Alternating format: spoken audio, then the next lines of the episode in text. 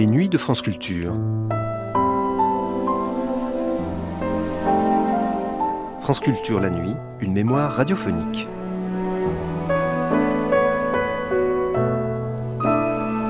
On pourrait qualifier l'émission qui vient de boat movie, comme il est des films qui sont des road movies. Un long et lent travelling, la caméra, pardon, le micro étant bien calé sur l'ESCO, bateau voguant sur la Seine à partir de Paris, laquelle Seine, gagnant l'océan comme chacun sait, se mêle un beau jour aux eaux salées. Avant cela, on embarque Pierre Macorlan. Peut-être reste-t-il à terre, sans doute est-il interviewé bien au sec chez lui, mais peu importe. Oui, la Seine pour commencer, depuis Paris, mais bientôt le grand large, les ports du Nord, la pluie, les canaux et les marins, la vie qui ressemble à littérature, nous sommes trois ans après la fin de la Seconde Guerre mondiale. Les ports ont subi tant de dégâts. Les quais des Brumes, du port de Paris à ceux de Rotterdam et de Londres, par Maurice Sévenot, première diffusion sur la chaîne parisienne le 15 décembre 1948.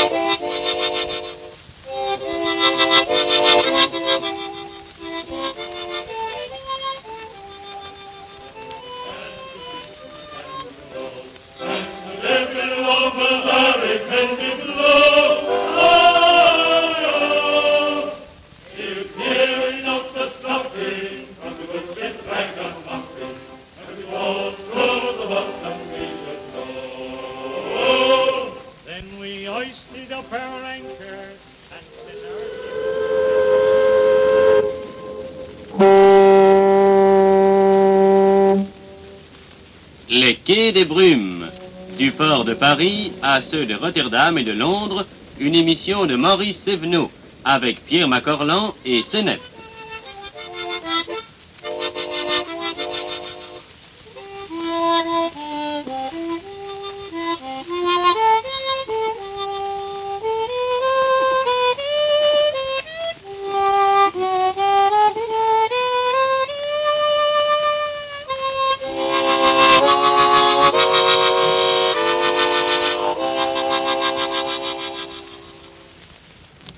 Vous avez un tout petit peu de temps devant vous Une heure, monsieur Mais bien sûr, mais bien sûr, vous pouvez venir avec votre femme. Entendu. Entendu, allons-y, je vous emmène. Et oui, nous partons du quai d'Austerlitz. Mais si, vous savez bien, toutes les semaines, un bateau passe devant Notre-Dame, sous le pont de l'Alma, et arrive ainsi tout seul à Rotterdam, Londres ou Manchester. Transport de marchandises sans transbordement. Ce service, peu connu du grand public, je l'avoue, va nous permettre de faire un petit voyage. Restez dans votre fauteuil. Comment? Vous êtes déjà couché, madame, à cause de vos rhumatismes? Eh oui, ben oui. C'est cet embrumeux, qu'est-ce que vous... Ah ben, j'ai bonne mine avec mon titre. Enfin, si je peux vous aider à supporter vos mots en silence, eh bien, tant mieux. On embarque, départ dans deux minutes. Permettez-moi tout de même de vous présenter nos principaux compagnons de route. L'Esco, 550 tonneaux, noirs et rouges, cheminée noire, cerclée de blanc.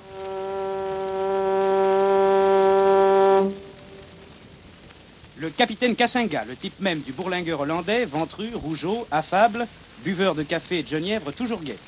Pendant la guerre, transport de troupes et de munitions entre l'Angleterre, l'Écosse et Terre-Neuve. Deux fois coulé, deux fois blessé et sauvé par miracle. Le capitaine Kassinga en manche de chemise rayée, pantalon noir et bretelles. 90 Scarlett. Ma femme, c'est pas la même. J'ai aussi pour ma femme un, costume. Notre pilote, 25 ans de service, petit, tanné et paraissant 35 ans alors qu'il en a 50. 55 mètres de long sur euh, 8 mètres de large. Ce sont les dimensions de notre bateau. Oui, quelque chose près. Comme longueur, il y a à peu près un mètre de, de différence de plus long, mais comme largeur, c'est exactement pareil, c'est 8 mètres sur... Je m'excuse pour l'équipage, mais il est trop occupé. Alors, prêt? On appareille. Et moi, je vous ai présenté tout le monde, mais je n'ai pas encore l'honneur de connaître officiellement le capitaine Kassinga. Par conséquent, Monsieur Liebengut, le directeur de la compagnie Muller, va nous présenter en votre nom au capitaine Kassinga. Alors, Monsieur Sevenot, nous voici à bord de l'ESCO et je tiens à vous présenter le capitaine Kassinga, le capitaine de ce beau bateau sur lequel vous allez faire le voyage jusqu'à Hollande. nous sommes très heureux, très honorés même, que vous ayez choisi notre bateau, le bateau de la Maison Muller, pour faire ce voyage et ce radio-reportage. Capitaine Kreisinger, ik stel u voor, meneer Seveno, van de radio Omroep, van de Franse radio Omroep. En meneer Gauche, dat is de technicien. Die heren die gaan met u mee naar Holland. Dat wordt een hele mooie reportage, hoop ik. En ik hoop dat u met die heren samen een mooie reis. D'ailleurs, inutile de continuer à parler hollandais. Le capitaine Kreisinger parle parfaitement bien français parce qu'il vient à Paris depuis de nombreuses années. Je suis très heureux, capitaine, de Ah, faire votre oui. connaissance. Oui, merci, monsieur. J'espère qu'on ne vous ennuiera pas trop, qu'on ne vous gênera pas dans vos manœuvres. Oh oui. Et vous êtes venu souvent à Paris déjà, capitaine. Oh oui, déjà plus de 20 ans, monsieur. Eh bien, je vais vous laisser travailler maintenant. Nous allons pouvoir assister au départ puisque le départ est très proche. Et je vais demander quelques mots au pilote et qui va nous dire comment va se passer exactement notre départ du quai d'Austerlitz. Bah, nous, nous mettons une amarre derrière, comme ce, comme ce bateau est encore assez matériel, pour, euh, de, faire le virage du bateau. Et après, si la route est libre, nous continuons en prenant le pont d'Austerlitz en premier. Après, nous avons la tournelle. Nous passons en face de Notre-Dame, quoi. Et après, nous continuons notre route comme ça jusqu'à Suresnes, en prenant des grandes précautions dans les ponts de Paris, car le bateau est assez matériel. Et d'être là, nous arrivons à Suresnes. Et vous venez avec nous jusqu'à Rouen? Et oui, nous continuons la route jusqu'à Rouen. Est-ce qu'il y a une- un décret, une loi qui oblige les bateaux qui vont sur euh, la Seine et en rivière en général à avoir un pilote à bord? Toujours, oui. C'est réglementaire. oui.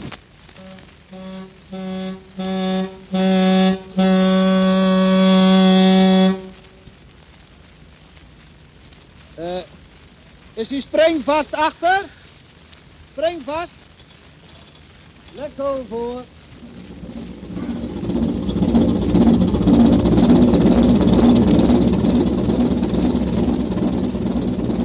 Ah là là 1 à 7h du matin, il fait pas chaud.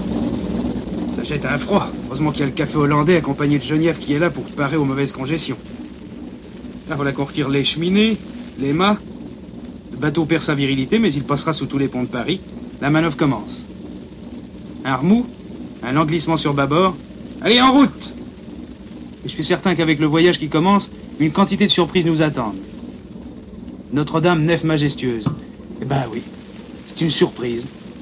Cette formule usée qu'apprennent tous les gosses et puis qui n'y croient pas, je vous jure qu'elle a toute sa valeur, là.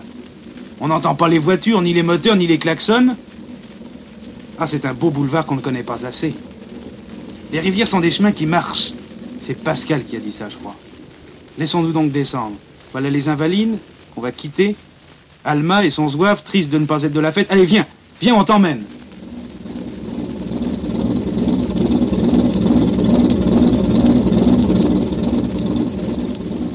On va s'arrêter une minute au quai de New York. On va embarquer Pierre Macorlan sur notre esquif. Le voilà tassé, sa figure ronde, et basané toujours jeune, vêtu d'un trench coat, le col entouré d'un foulard de couleur vive, le regard perçant qui a su si bien détailler Paris. En ce moment que vous m'entraînez dans la trace de vos pas, Sevno, je ne peux me défendre d'un peu de mélancolie, car ce voyage, qui pour vous est riche en impressions neuves, me conduit vers cette forme de l'avenir que l'on appelle le passé chez les hommes d'un certain âge.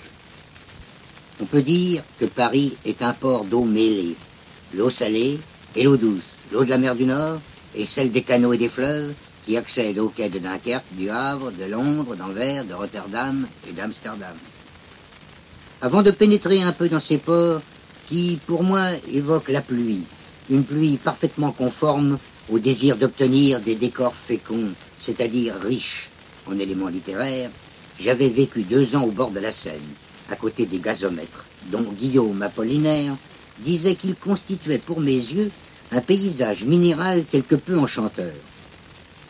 Guillaume Apollinaire habitait en ce temps-là au fond d'un jardin de la rue La Fontaine, ce qui explique son indulgence pour ces gazomètres dont je bénéficiais. On sent bien qu'il n'habitait pas là. Quant à moi, je descendais chaque matin promener mon fox à poil ras dans l'île des Cygnes, tristement meublé de quelques arbres, de quelques pêcheurs dont deux ou trois habitaient dans mon immeuble. Amarrés le long de l'île, les péniches du nord se reposaient et se chauffaient au soleil. Les blondes marinières des Flandres lavaient leur linge à grand bruit de battoir devant leurs coquettes petites cabines peintes en vert et blanc. Elles soignaient également des fleurs en pot et gourmandaient de tout jeunes enfants joufflus aux cheveux couleur de paille. Presque toutes ces belles langues, possédaient un petit chien noir à poils courts que l'on appelle chez les mariniers Skipperkerk, ou le petit batelier. Skipperkerk est un excellent matelot et un gardien méticuleux. Il connaît toutes les habitudes du bord et ne laisse pas monter n'importe qui sur la planche qui sert de passerelle. Skipperkerk est d'un abord assez rogneur.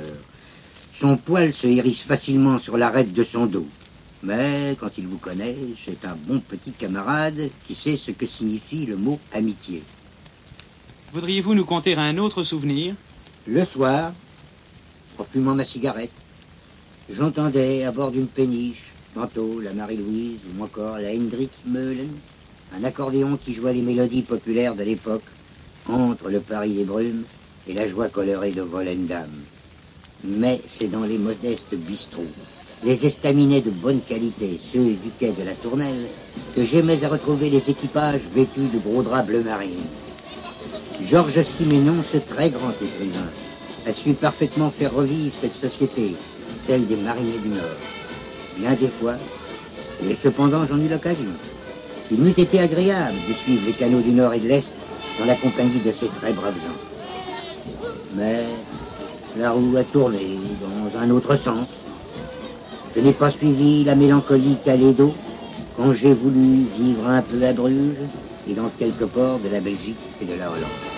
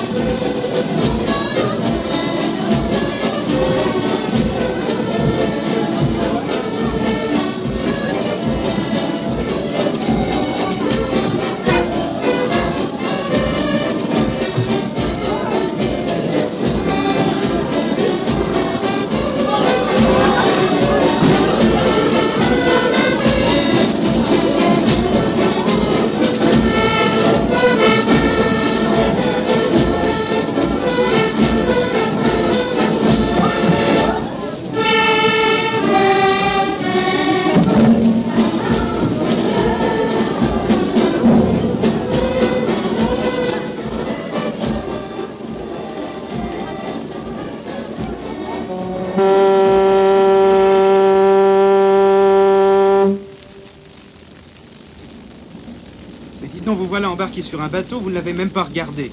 Ni sa coque, ni son pont passé au minium, ni ses cales chargées à vomir de marchandises de toutes sortes, protégées par des bâches brutes. La cabine du capitaine est décorée avec des tapis cloués, des canapés, des fauteuils et une radio. Et elle se trouve au-dessous du poste de pilotage où nous sommes. La roue du gouvernail, les tables pour les cartes lorsque nous serons en mer et le transmetteur d'ordre. Derrière nous, sous le deck arrière, le carré et les chambres de l'équipage. Huit hommes en temps ordinaire. C'est le plus gros bateau venant jusqu'à Paris, 250 tonneaux. Nous allons maintenant rapidement traverser les faubourgs qui s'éveillent, Suresnes et sa fête, elle, encore endormie, le Valois et ses usines, Saint-Denis et ses rois, et voici une campagne intimidée par la ville proche qui tente une très légère apparition, c'est Bougival. Ici, nous avons les écluses de Bougival, que nous allons rentrer dans un instant. Je dois dire à nos auditeurs qu'en attendant le passage de l'écluse, l'équipage s'occupe d'une façon ou d'une autre car il ne reste jamais inactif et en ce moment il est en train de nettoyer le pont. Vous entendez très certainement le bruit des jets d'eau et des balais. Je vais demander au pilote de bien vouloir nous expliquer comment va se passer notre première écluse. Ben, la première écluse, nous sommes obligés de rentrer bien doucement car le- l'Esco, que je pilote, est un très grand bateau. Et cette écluse fait euh, 55 mètres de, de long sur 8 mètres de large c'est à peu près la, la largeur et la longueur du bateau. Alors il faut prendre des grandes précautions. Nous allons emprunter la petite écluse. La petite écluse, oui. Je dois dire à nos auditeurs que sur la grande écluse de l'autre côté, il y a un nombre incalculable de péniches. Je pense qu'il peut y entrer plus de 25 ou 30 péniches à la fois. Oui, c'est ça. Je voudrais vous poser maintenant, puisque j'en ai l'occasion, deux ou trois petites questions techniques de navigation en rivière. Lorsque nous passons un pont, est-ce que vous êtes obligé de passer, vous, à gauche ou à droite? Tout cela dépend des, des circonstances de navigation. Des fois, le règlement nous oblige à prendre une arche, une arche de droite, des fois une arche de gauche. Ce sont des règlements particuliers. De toute façon, au-dessus des ponts, il y a des disques comme on en voit dans les rues de Paris, sens interdit, rouge ou bien alors blanc, sens euh, autorisé au contraire. Oui, oui, c'est exact.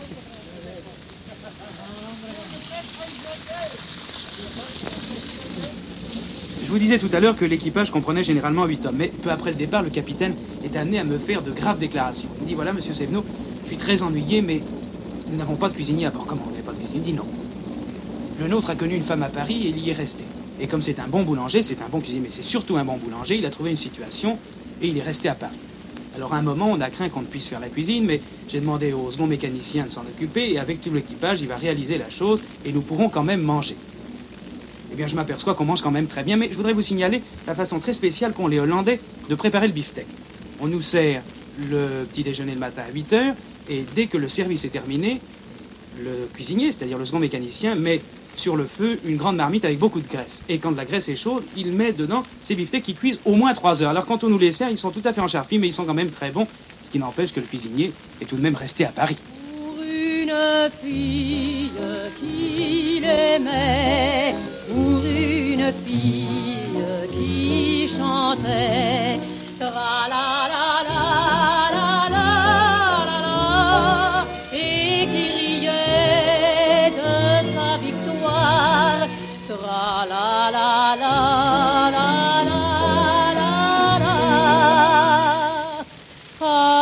quelle histoire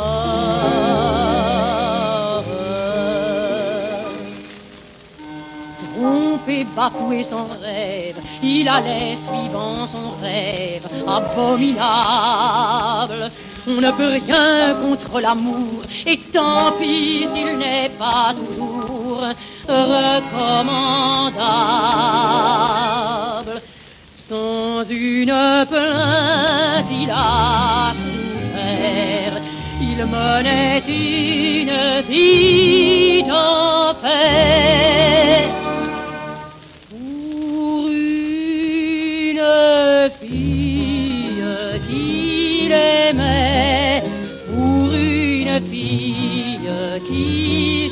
Chantait, tra la la la la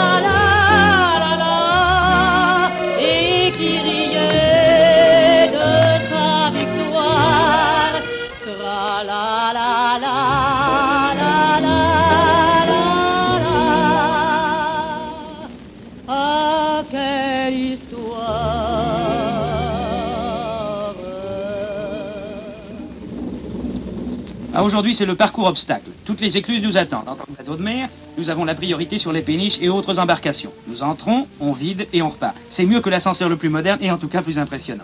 Nous passons donc d'abord à Saint-Germain, puis le long du champ de course de Maison. Nous ne gagnerons pas le 1500 plat, mais nous ne perdrons pas non plus au Paris-Mutter.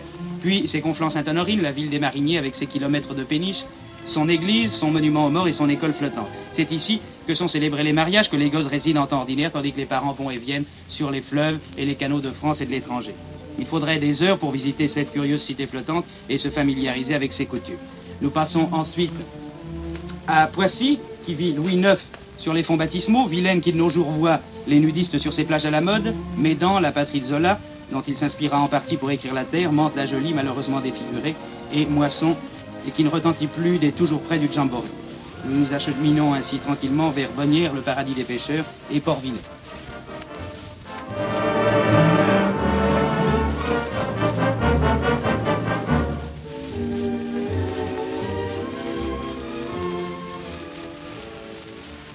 Et c'est ainsi qu'on arrive à la fin de notre première journée. Dans la cabine de pilotage, le pilote est en train d'accoster le navire. Nous allons lui demander exactement où nous nous trouvons. Nous nous trouvons en amont des écluses de Port-Hulay. Il commence à faire très noir. On a allumé les feux de position d'ailleurs. Oui, oui, les feux de position. À bâbord et à tribord, pardon. Alors nous accostons, nous mettons les amarres à terre pour redémarrer demain matin vers 6h30, mais je crois que demain matin nous aurons de la brume.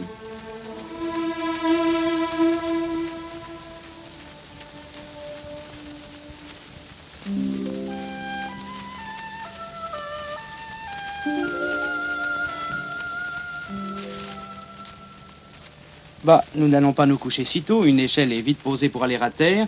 Nous faisons quelques pas dans l'herbe mouillée. Nous traversons la voie ferrée qui se trouve tout près de notre point d'amarrage. Nous traversons également la route. Les trois voies de communication se trouvant ainsi réunies dans un périmètre très restreint, dans un espace restreint. Et nous entrons dans un petit bistrot de mariniers, bistrot enfumé, où on ne voit que des hommes et où un pick-up débite sa rengaine. Nous l'écoutons et nous rappelons quelques souvenirs avec Roger, notre chef pilote. Thank you.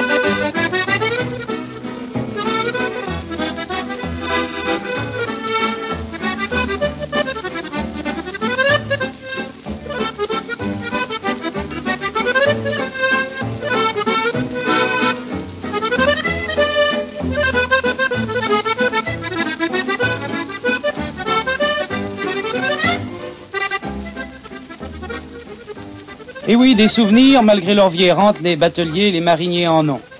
L'esprit de corps existe chez eux, la scène, c'est quelque chose comme une maison, comme un quartier. Pour eux, ils se connaissent, ils se voient tous les huit jours ou tous les quinze jours, ceux qui font le même parcours. Et puis, on voit aussi les éclusiers, les chefs éclusiers que l'on rencontre périodiquement. C'est ainsi que je demande à Roger de me parler, celui de l'écluse de Port-Villers où nous nous trouvons actuellement. Ah, chef éclusier, oui, je le connais, je, l'ai plutôt connu parce puisque on est en train de parler, je vais vous expliquer l'histoire qui m'est arrivée, ce pauvre garçon. Je, montais avec l'ESCO il y a à peu près trois mois, hein, par un dimanche après-midi. Alors, euh, les chefs éclusiers étaient sur l'écluse. Alors, nous causons de choses et d'autres. Euh, notre conversation vient justement sur le chemin de fer, comme c'est le chemin de fer pas de sa maison. Alors, il était très content que la Micheline arrêté dans son pays la halte de Villers. Alors bon, nous causons pendant un bon moment. Très satisfait toujours de, l'arrêt de la Micheline pour lui, qui est, très intéressant pour gagner Soimante ou Vernon. Mhm. Alors bon, comme il était l'heure de sortir de l'écluse, nous sortons. Et le lendemain, à l'autre écluse, j'entends parler que le fameux chef éclusier s'était fait écraser par la, par la Micheline dont il me parlait la veille. Elle n'est pas gaie, Roger, votre histoire, pour euh, en rêver. Bon, tant pis. À demain matin, espérons que nous n'aurons pas trop de brume.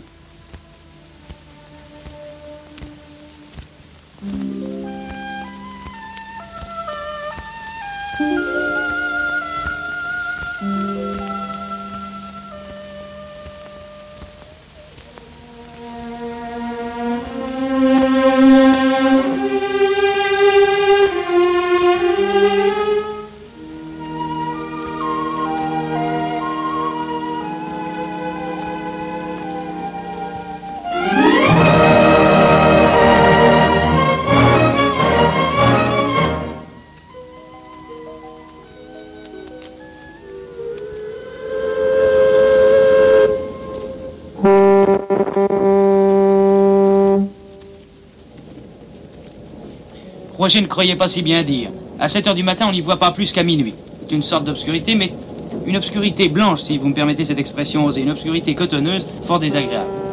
Mais c'est l'occasion pour nous de faire connaissance avec l'une des principales difficultés des mariniers. Nous avons d'abord appareillé une éclaircie semblant amorcée, mais dix minutes plus tard, une nouvelle masse venait à nous, nous cernait et nous obligeait à jeter l'encre. Les bateaux, en amont et en aval, faisaient de même, et c'est ce singulier concert de sirènes qui nous réveillait vers 7h30 du matin.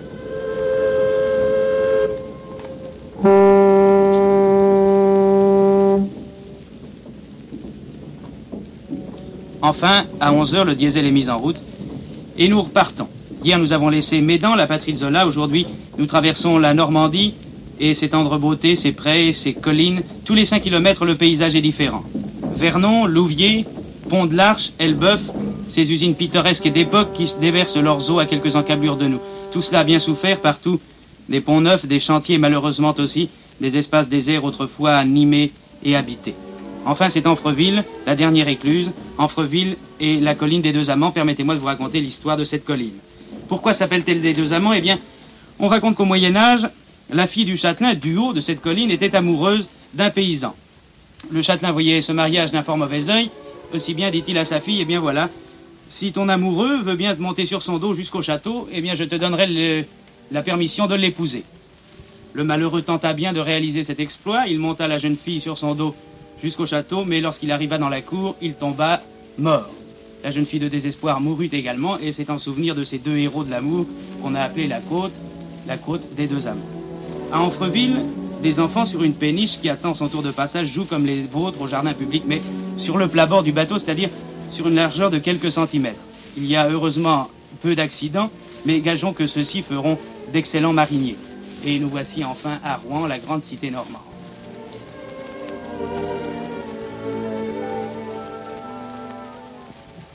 Et nous profitons des quelques heures que nous avons à passer à Rouen pour interviewer M. Thorin, qui est le représentant de la compagnie dans cette ville et qui est également l'adjoint au maire.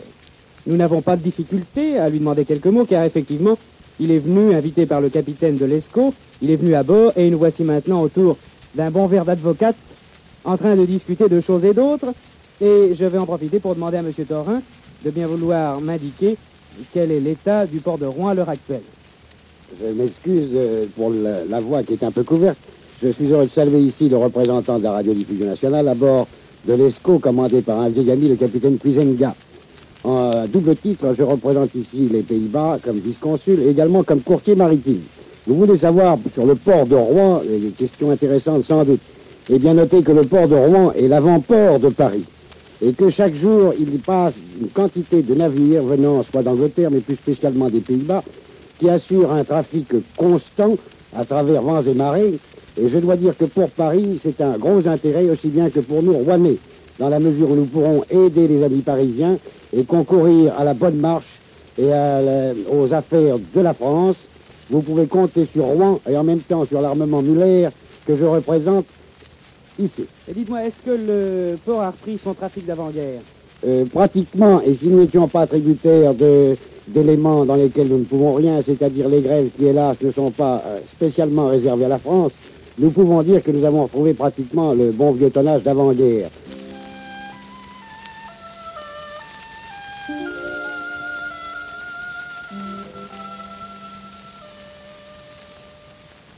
Entre Rouen et Le Havre, nous aurons successivement deux pilotes. L'un qui viendra avec nous jusqu'à Villequier, station de pilotage de la Seine, et l'autre qui embarquera cette station. À Villequier, une vedette accoste à tribord et c'est les champs. Puisque j'en ai l'occasion, je voudrais vous dire deux mots au sujet des pilotes et du pilotage métier par trop méconnu. Vous savez que de toute façon, on est obligé sur la Seine, de Paris au Havre, d'avoir un pilote à bord. Mais comme les frais de pilotage sont proportionnels au tonnage des navires, c'est le tour de service qui règle scrupuleusement l'embarquement des pilotes. C'est donc le sort qui attribue à l'un un caboteur de 500 tonneaux comme le nôtre, et à l'autre un énorme pétrolier de 10 000 tonnes. Il en est par conséquent que la chance favorise, mais ils ne sont pas seuls à s'en réjouir, car chaque pilote en activité partage ses gains avec son prédécesseur en retraite, selon une proportion déterminée par les règlements. C'est ce qu'ils nomment nourrir leurs vieux. Cette coutume patriarcale ne donne lieu à aucune chicane, les vieux restent à Villequier, gardant presque toujours la maison qu'ils habitaient pendant leur temps d'activité. D'ailleurs, toutes ces maisons se ressemblent, elles sont propres, confortables et décorées d'un mât où les jours de fête, on hisse le pavillon. Par conséquent, le service s'organise ainsi. Les pilotes qui ont descendu un navire de Villequier au Havre attendent dans ce port un navire à remonter. Ceux qui ont monté un navire à Rouen attendent à Rouen un navire à descendre.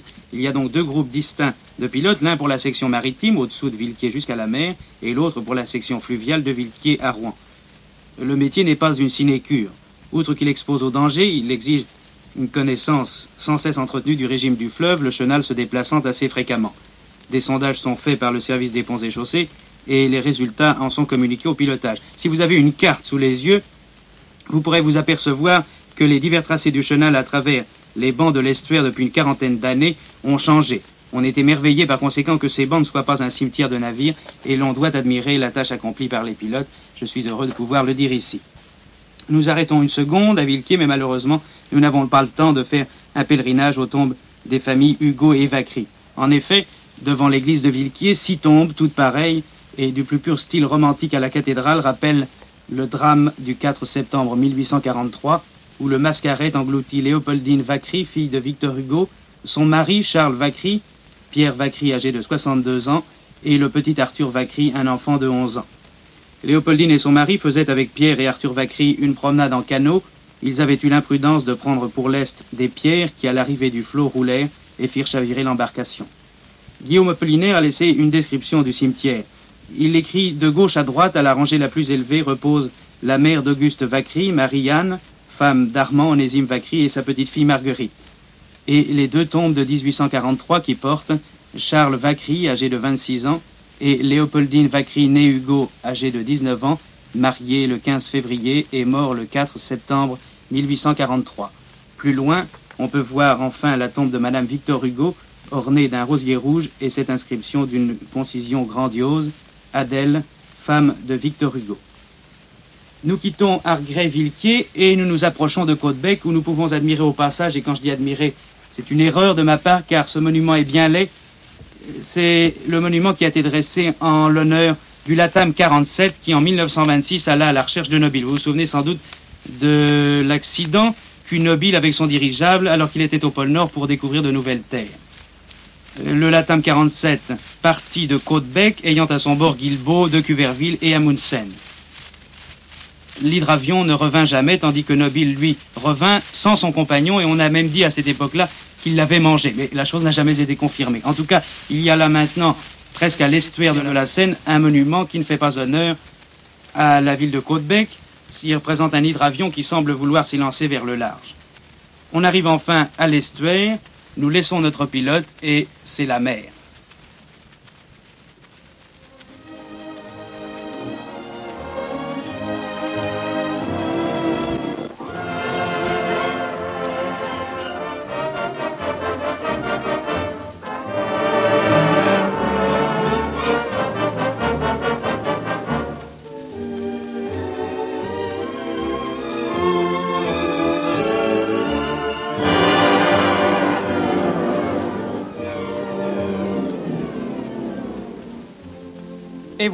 En mer, fini les incidents de la circulation qui existent sur les rivières, aussi bien que sur les routes.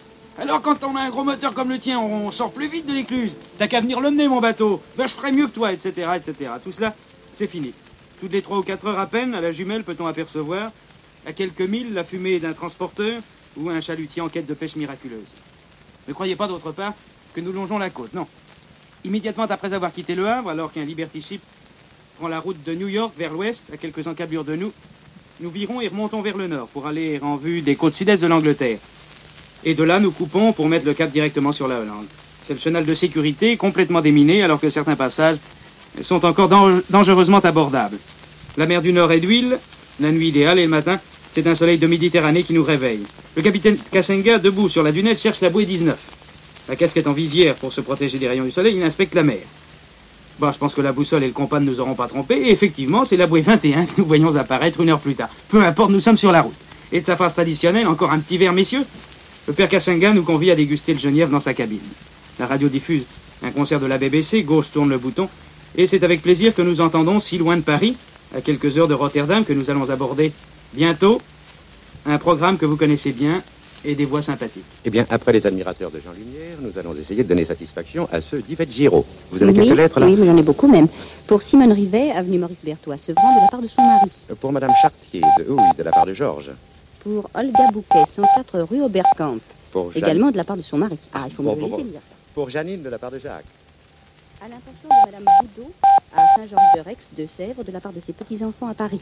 Pour Madame Soulier, de la part de Didier, c'est ça, oui. Hmm Pour Mesdemoiselles André et Lucienne Le Sins, de la part de leur beau-frère Pierre.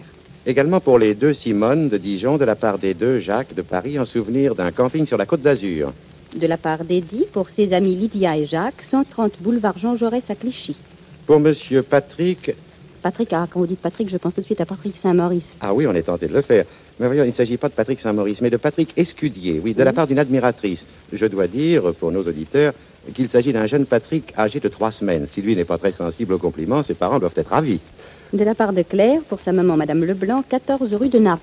Et pour les familles Cardinal et Astre, à Lezou, en Auvergne, de la part de Jean et Alphonse, leur fils à Paris. Voici donc Captain Cap, Paris de Giraud.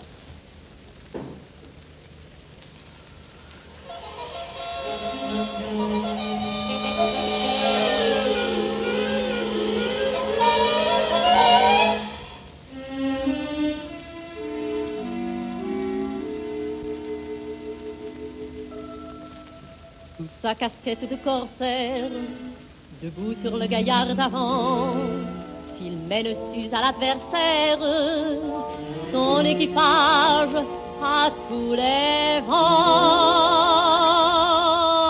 Captain Cap est un fameux bonhomme, le plus dur de tous les boucaniers. Captain Cap est brave, il pouvoir comme il tue ses ennemis jusqu'au dernier. Captain Cap, à bord de son navire, n'admet pas qu'on vienne à lui manquer. Filez droit, cap au vent, tournez vire, sinon vous êtes vite débarqué. Le vent le pousse à jeter l'ancre chez moi, il devient plus doux qu'un mousse embarrassé de ses dix doigts. Captain Cap retient sous sa vareuse un cœur d'or qui ne bat que pour moi. Captain Cap me rend la plus heureuse. Malheur à celle qui me le prendra. Là s'en sonne l'abordage. Il court parfois quelques dangers. Je l'ai surpris ce soir en nage et dans la baignoire à patauger. Captain Cap, mais je vous vois sourire, ce n'est pas qui vous imaginiez. Captain Cap, j'aurais dû vous le dire, vient d'avoir ses quatre ans le mois dernier. Captain Cap, c'est mon petit bonhomme, il se tient à peine sur ses pieds. Captain Cap est grand, comme trois pommes, si son fameux navire est en papier. Merci Claude Herval et Alain Roland pour votre à propos involontaire. Nous n'avons pas d'intention aussi belliqueuse que le capitaine Cap, car effectivement nous voici en Hollande. Pendant que vous nous parliez, nous avons aperçu la première terre basse et grise, le bateau feu, le bateau pilote et l'acheté sur laquelle nous avons pu voir les premiers vélos. Deux heures de navigation en rivière après avoir embarqué un pilote, un pilote hollandais. Polyglotte celui-là. Je suis un peu moins, mais nous sommes tout de même expliqués un petit peu en anglais. Alors il m'a dit, vous êtes parisien? J'ai dit oui monsieur. Alors, il m'a dit c'est beau Paris monsieur, c'est beau, vous savez. Je suis allé une fois et alors j'ai vu les Folies Bergères et puis aussi Notre-Dame et le Louvre. C'était un pilote éclectique et vous voyez comme notre beau pays est connu dans ses moindres détails. Nous sommes donc arrivés à Rotterdam après avoir eu le temps d'admirer un moulin posé là comme pour les touristes, des maisons nettes aux fenêtres fleuries et nous sommes reçus par M. Bensing, directeur de la compagnie Muller. Messieurs, il me fait un grand plaisir de vous voir ici, chez nous, à Rotterdam, et je suis sûr que je parle aussi au nom de mes collègues quand je vous remercie d'avoir pris le temps et la peine de vous convaincre personnellement de ce que veut dire une ligne maritime et directe sur Paris. J'espère que ce voyage vous aura donné grande satisfaction et que votre séjour à bord de notre moteur ESCO et votre visite au port hollandais restera longtemps un souvenir aussi agréable qu'instructif. Je sais par expérience que pour la majorité des gens, c'est encore un secret qu'on peut monter la Seine en bateau de mer jusqu'au cœur de Paris. Alors je dis, eh bien monsieur, vous ne savez donc pas que, que Paris est un port de mer? Mais oui, un port de mer qui est relié directement aux grands ports européens de Rotterdam, d'Amsterdam, d'Anvers, de Londres et de Manchester, et par conséquent indirectement par transbordement au monde entier. C'était en 1926 que la maison Muller a pris l'initiative d'ouvrir une ligne régulière et directe de Rotterdam et d'Amsterdam sur Paris par de petits moteurs. C'était un bateau d'environ 200 tonnes et d'une vitesse d'à peine 7 nœuds. Mais ce fut un succès. Et bientôt aussi les ports d'Anvers et de Londres furent incorporés dans notre système de lignes régulières dont la dernière extension fut l'inauguration d'un service, service Paris-Manchester.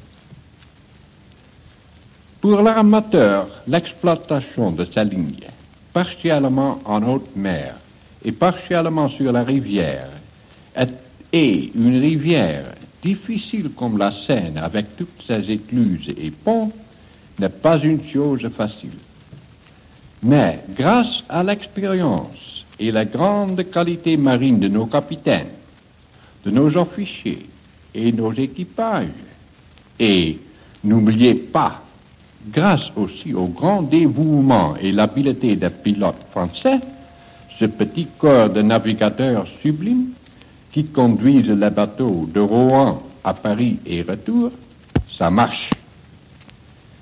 Et le fait que vous avez fait votre voyage en 1948 à bord d'un bateau moteur de 550 ans et d'une vitesse de 11 nœuds vous, aura donné la preuve qu'il y a des possibilités. Il y a deux années, M. Guédon, l'ingénieur en chef du port de Paris, m'a fait le plaisir d'une visite à Rotterdam et il m'a parlé avec grand enthousiasme de ce projet de Genevier. Quand un jour les établissements portuaires seront construits quand la Seine sera draguée et quand les ponts seront, reconstruits à un plus haut tirant d'air, quand ce jour sera arrivé, monsieur, Paris sera un vrai port de mer, accessible à des bateaux de 800 tonnes et plus.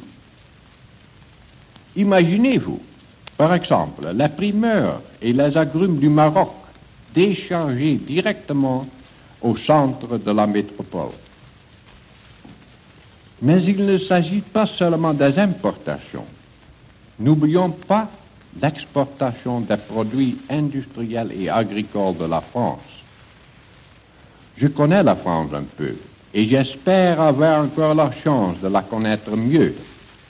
Mais j'ai toujours été frappé par la beauté et la richesse incomparable de votre pays. C'est à l'étranger souvent qu'on se rend compte que la France, malgré ses ennuis et ses crises, garde son prestige et ses amis. Merci, Monsieur Bensing, et si vous le permettez maintenant, nous allons faire une petite visite à votre ville.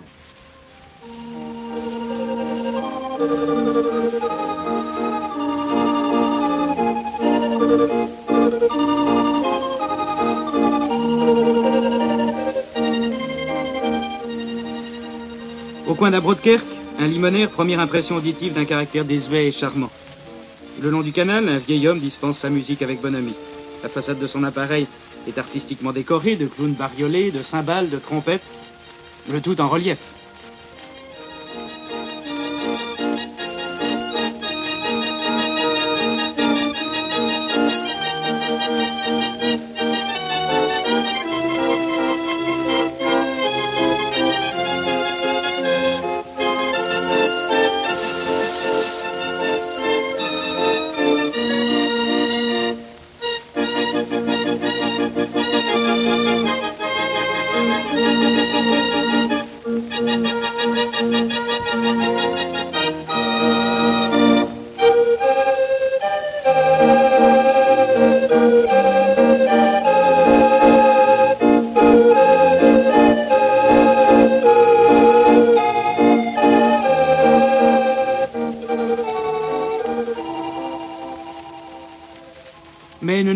Pas, ceci ne saurait faire oublier les désastres de la guerre.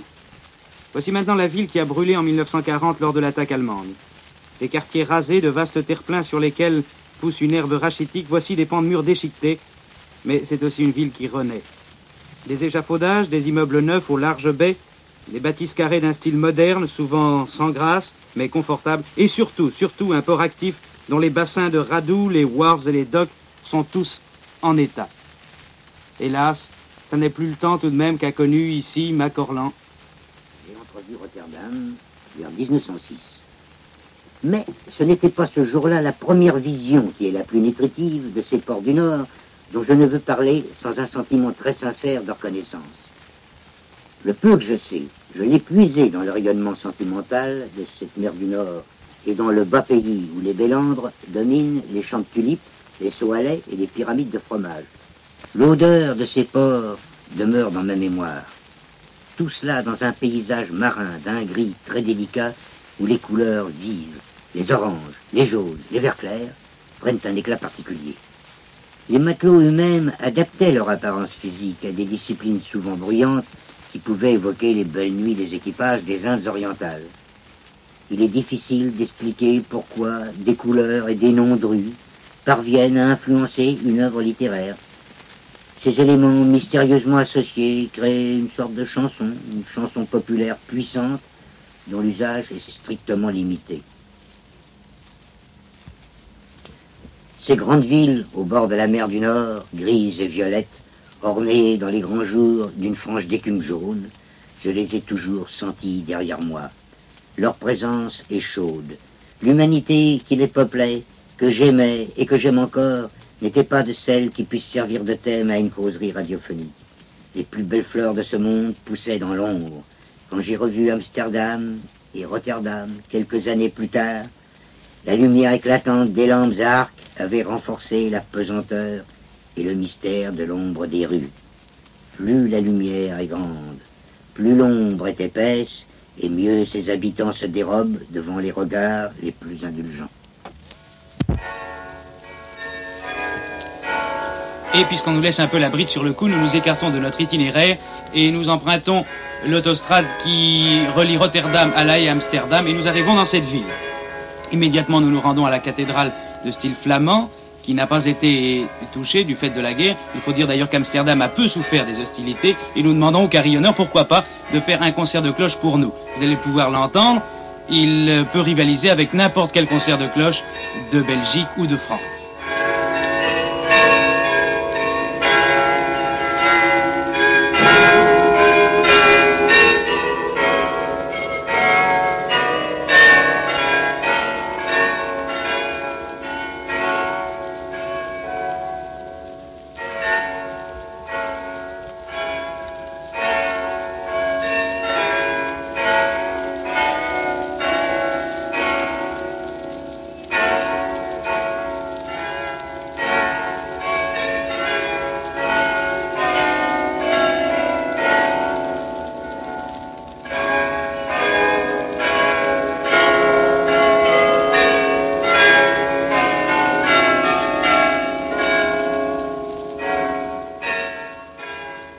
À. Nous n'avons pas le temps d'aller jusqu'au palais de la paix, ni de voir celui de la princesse, reine maintenant, qui a été détruit l'an dernier par un incendie et qui est, heureusement reconstruit.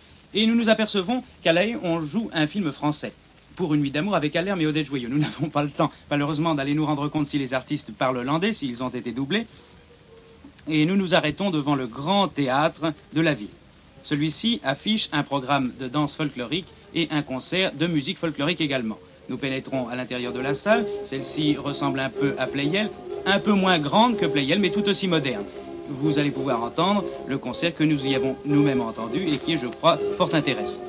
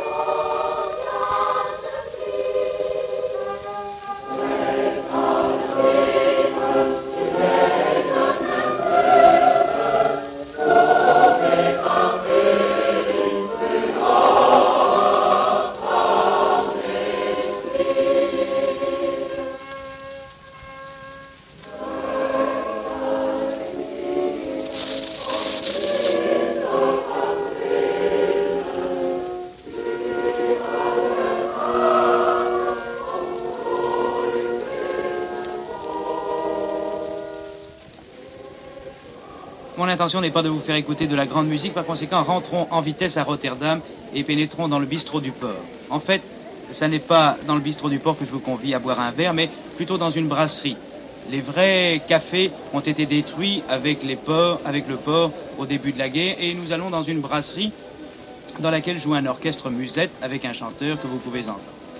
Il y a là des dockers, quelques marins et énormément de panneaux publicitaires pour des marques de bière.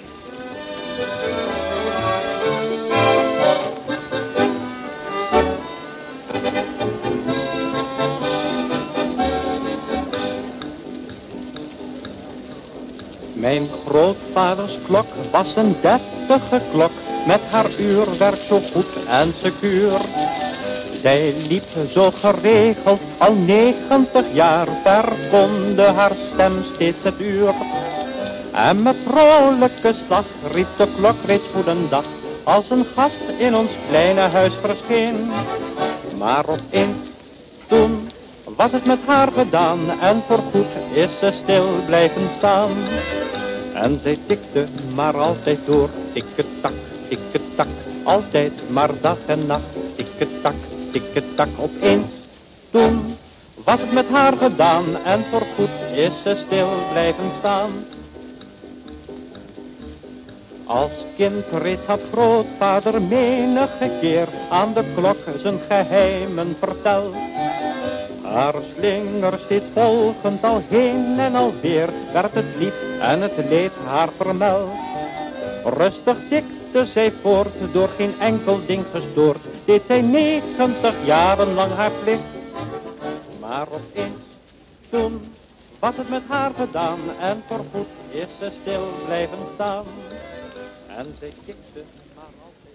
C'est la fin de notre séjour en Hollande. Nous prenons le Batavir à 8 heures, à 20 heures plus exactement à Rotterdam. Nous sommes le lendemain matin à 7 heures à Londres. Voyage sans histoire à bord d'un bateau confortable. Lorsque nous arrivons à Londres, les douaniers refusent que nous débarquions notre matériel. Ils ont peur que nous le vendions en Angleterre. Nous avons voulu leur expliquer que si nous vendons notre matériel portatif, la radiodiffusion française va nous permettre les menottes lorsque nous rentrerons à Paris rien n'y fait. Nous serons donc obligés de travailler avec la BBC pour faire une visite qui va commencer immédiatement, une visite au vieux port de Londres qui a survécu malgré les bombardements.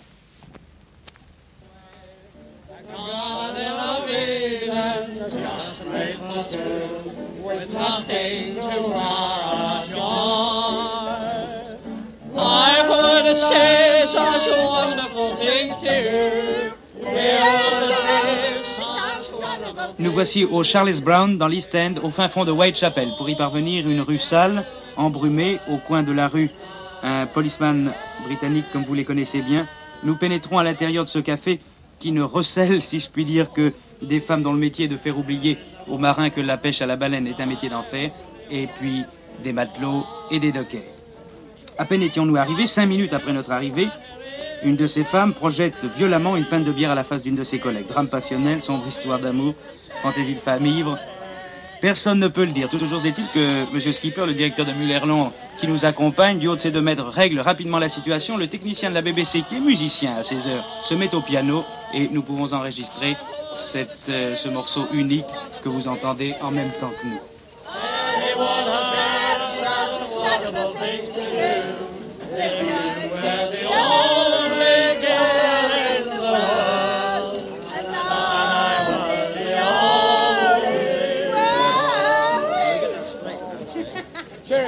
Stay.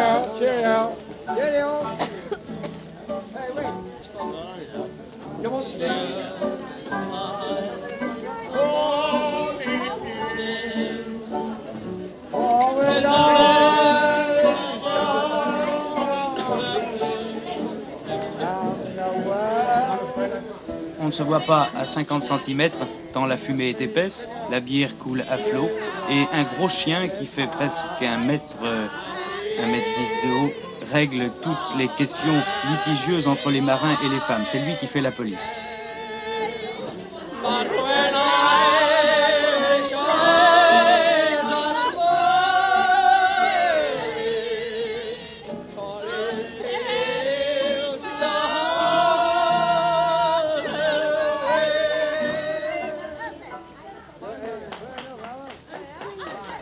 Pierre Macorlan connaît bien Charles Brown, je lui demande de nous dire un mot en général sur les pubs de Londres. Je ne savais pas que ce bar, à qui son patron avait conféré une personnalité authentique, existait encore. C'est en compagnie d'un sergent du poste de police de Whitechapel que je fis connaissance avec Charlie Brown et avec ce qui restait de l'étonnante boutique de fauves d'occasion fondée par M. Hemlin, propriétaire du Jamrax. Le Jamrax se situait également dans Poplar, non loin du bar de Charlie. Je n'ai jamais retrouvé ces deux établissements ni à Anvers, ni à Rotterdam, ni à Brest, ni à Marseille, ni à Barcelone, ni à Palerme, ni etc., etc., des ports que j'ai connus. Je me suis souvent promené dans les West India Docks, les Tilbury Docks qui abritaient les plus grands steamers du monde. Stevenson, Marcel Schwab me conduisaient par la main. Mais c'est André Savignon qui me donna l'impression la plus nette des quartiers populaires dont les rues accèdent au port de Londres. J'ai bien des fois rencontré Elsie, petite anglaise assez pure, un peu enfantine. Elle portait une pinte de bière à son père. Elle la tenait devant soi comme une lanterne, tout en marchant avec précaution. C'était au coin de Sainte-Catherine Way. Et aujourd'hui encore, cette Elsie vient d'allumer la lampe qui permet au film de se dérouler. Mais encore une fois, la destruction est passée sur mes souvenirs avec un tel acharnement que je me demande ce que je fais ici en essayant de les faire revivre afin de mieux me persuader de leur anéantissement définitif.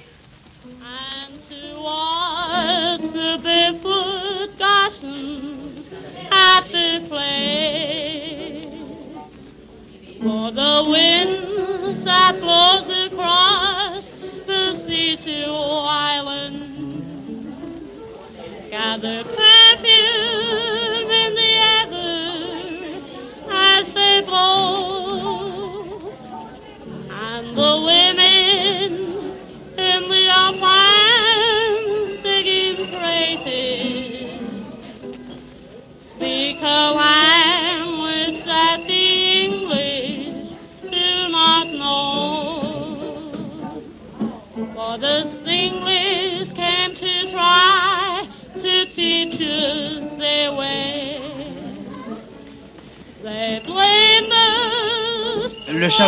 N'est pas le seul bistrot dans son genre. Il en existe beaucoup d'autres à Londres, et notamment un qui a une vieille histoire, c'est le Dirty Dick.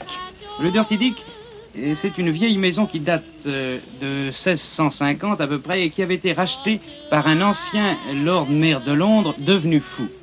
La folie de ce bonhomme était de faire mourir les chats de faim.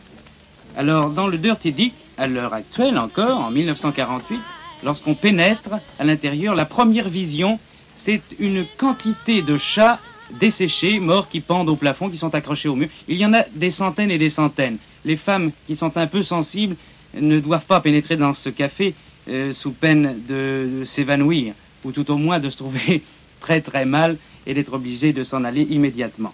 D'ailleurs, dans un autre café de Londres, le dessinateur Senep, que vous connaissez bien, a eu une petite histoire. Il s'agissait d'un restaurant chinois où il était venu déjeuner avec notre ami de Segonzac, que vous connaissez également. J'ai demandé à Senep de venir nous rappeler un de ses souvenirs. Écoutez-le. Voilà, c'est très simple. J'avais, été envoyé par un euh, journal du soir à Londres pour faire un reportage sur le couronnement. Et euh, j'y avais rencontré en effet notre ami Gonzague. Euh, il m'avait emmené un soir dans un restaurant chinois. Et euh, vous savez, un restaurant, c'est tout à fait curieux parce qu'on serait cru absolument à Pékin, enfin au moins d'après les descriptions qu'en donnent les... euh, comment dirais-je, Les romanciers et les journalistes. journalistes, c'est ça. Mais vous savez, ils Il y avait- exagèrent souvent. Oui, ça c'est sûrement. Mais enfin, moi je ne suis jamais allé en Chine. Et j'avais été frappé parce qu'il y avait là-bas, enfin, des, vous savez, des lanternes de couleurs, des banderoles, etc. Et nous avons été dans un restaurant chinois, c'est une assez grande bâtisse remplie de chinois. Et euh, tout en dînant, j'avais pris des croquis. J'étais assis en face de ce Gonzac et tout d'un coup, il me dit Surtout, ne vous retournez pas, ne bougez pas. Je comprenais pas du tout ce qu'il est et je lisais dans ses yeux qu'il il avait une certaine inquiétude. Et puis le bistrot est arrivé, il, a pris mon carnet et j'entendais derrière moi des gens qui se mettaient à crier. Au bout de quelques temps, ce Gonzague continue à me dire surtout ne bougez pas, ne dites rien, mais surtout ne faites pas un geste. Et au bout de quelques temps, je vois entrer deux policemen géants euh, qui euh, nous ont escortés jusqu'à la sortie. Et c'est alors que j'ai appris ce qui s'était passé. Les Chinois qui n'aiment pas beaucoup, enfin ces Chinois-là du moins, qui n'aiment pas beaucoup, paraît-il, qu'on fasse leur tête, avaient, s'était avancé derrière moi. L'un d'eux avait tiré un couteau formidable qui voulait me planter dans le dos. Simple histoire, qui n'a rien de tragique d'ailleurs, parce que ça s'est très bien terminé, mais qui prouve que le métier de dessinateur et de reporter euh, caricaturiste n'est pas toujours euh, de tout repos. Ce qui vous a incité à ne plus jamais vous payer la tête des Chinois. Peut-être. I love your daughter. Oh,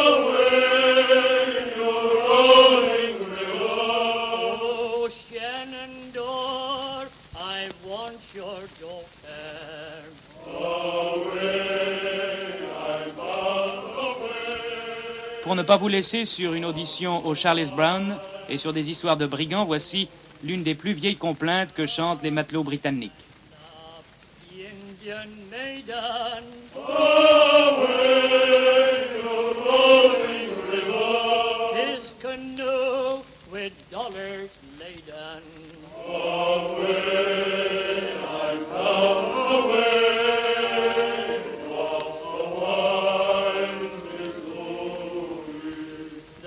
The chief disdained the trader's dollars.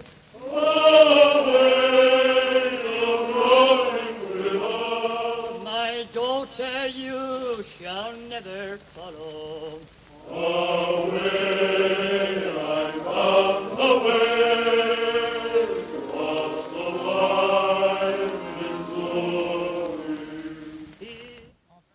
Enfin, un chant choral également traditionnel, She Shanties and Forbitters.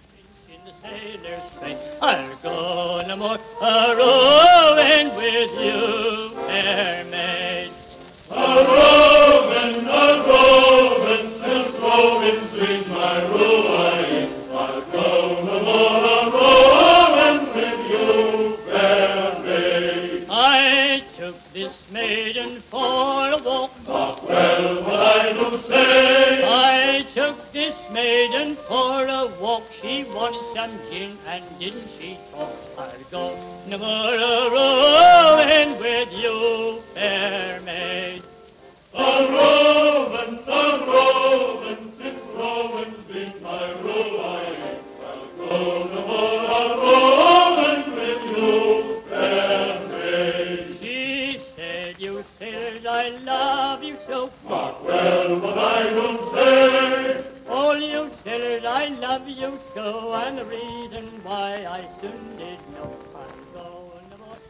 Le voyage est terminé. Si vous avez participé à notre périple, je suis bien ennuyé pour vous ramener à Paris, car je n'ai pas le temps. Imaginez donc un procédé ultra rapide, mieux, mieux que l'avion à réaction. Les formalités de douane en matière de souvenirs seront en tout cas vite accomplies. Il n'y a pas de droit sur les pensées et sur les souvenirs. Londres, Paris, chez vous, tout va bien. J'espère que vous n'êtes pas trop fatigués. Vous avez été des voyageurs accommodants et compréhensifs si je ne fus pas un guide idéal. Merci et à bientôt.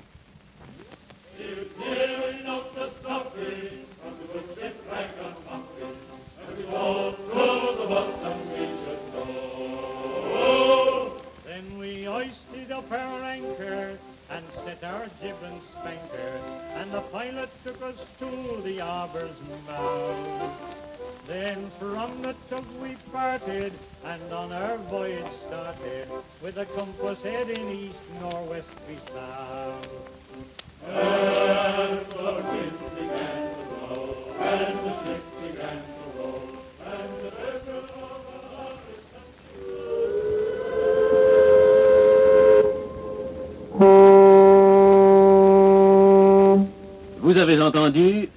Quais des Brumes du port de Paris, Am et de Londres, une émission de Maurice Sévenot avec Pierre Macorlan et Sénep.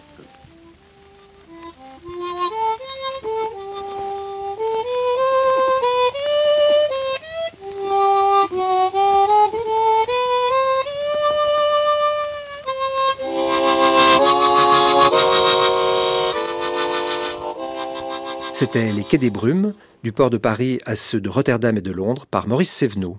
Première diffusion sur la chaîne parisienne le 15 décembre 1948. Vous pourrez réécouter cette émission en ligne ou la télécharger durant un an sur le site franceculture.fr, rubrique Les Nuits de France Culture.